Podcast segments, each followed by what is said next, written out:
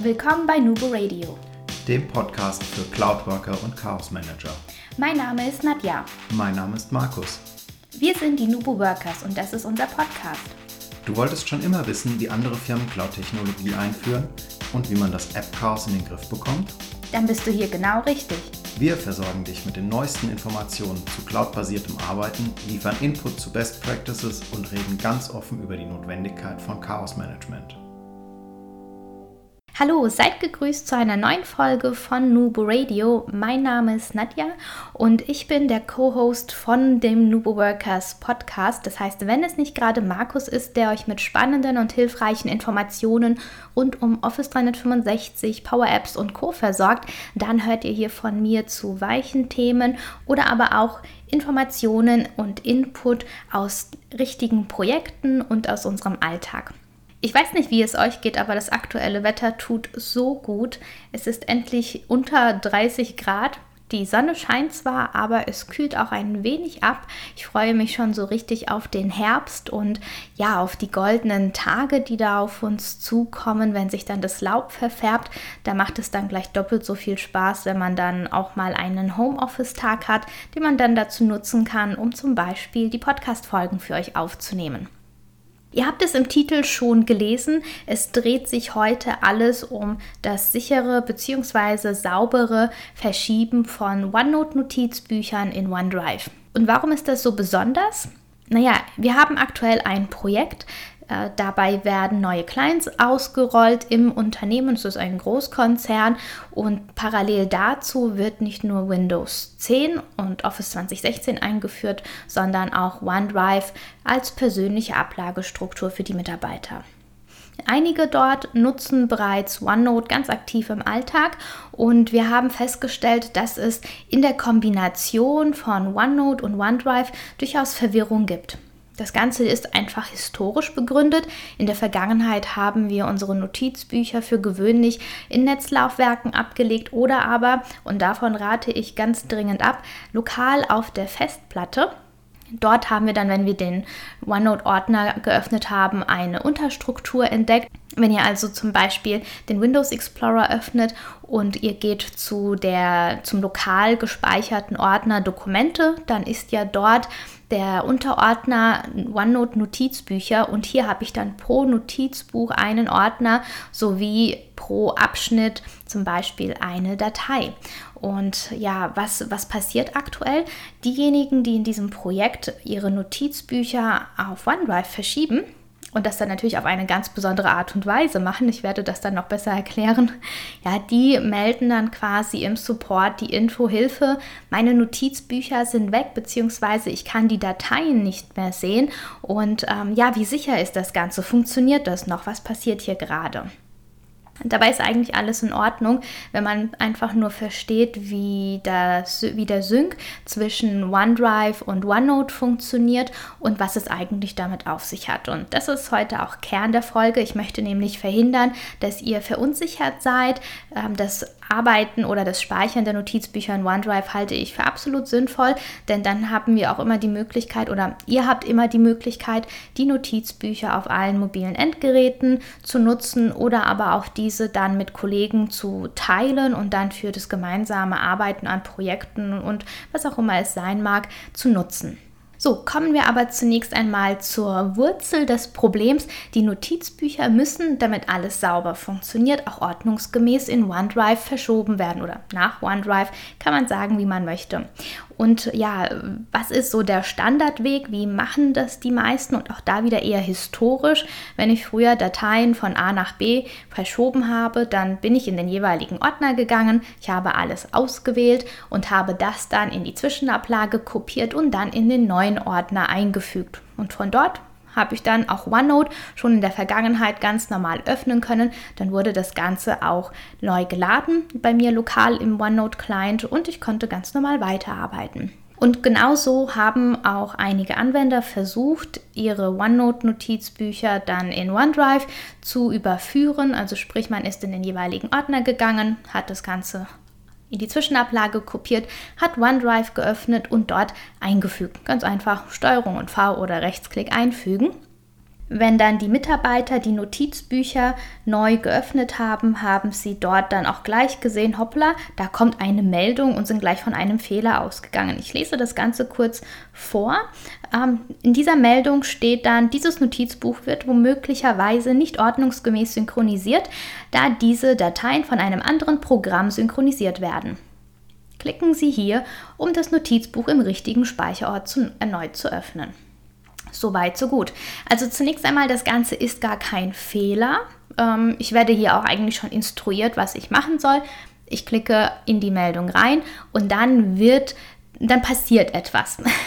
ja, und ähm, damit ihr auch versteht, was da passiert, müsste ich euch einfach kurz mal erklären, wie der Sync zwischen OneNote und OneDrive eigentlich funktioniert. Wenn ich ein Notizbuch in OneDrive gespeichert habe, dann werden lediglich alle Änderungen in OneDrive synchronisiert und nie das gesamte Notizbuch. Das gesamte Notizbuch und dessen Kopie, das ist immer bei mir lokal auf dem Gerät, auf dem ich auch ursprünglich den Erstellungsprozess des Notizbuchs gestartet habe und im OneDrive selbst, da werden nur die Änderungen, also neue Seiten, gelöschte Inhalte, neuer Text synchronisiert.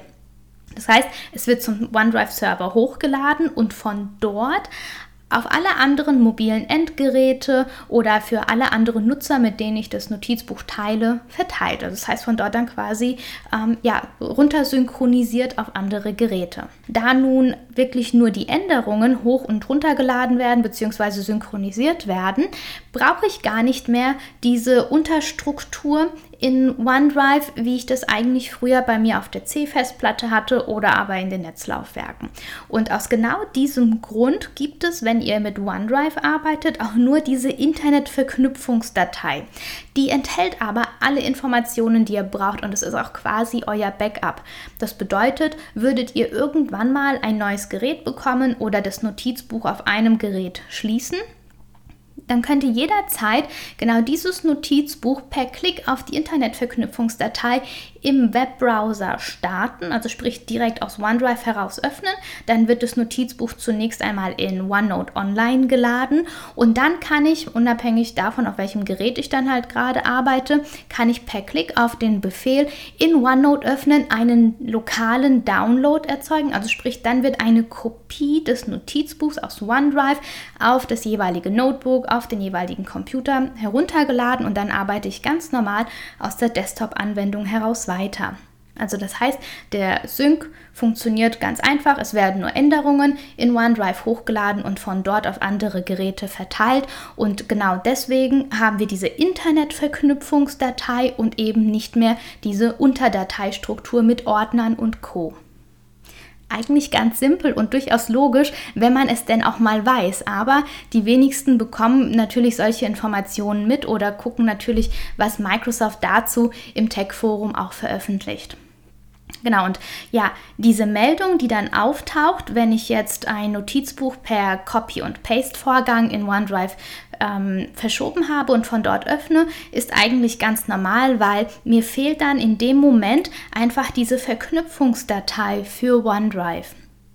Deswegen glaubt dann auch das System oder das System meldet, dass das Notizbuch wahrscheinlich nicht ordnungsgemäß synchronisiert wird, weil es gab eine andere Synchronisationsstruktur. Und das heißt, wir haben hier gerade eine Lücke.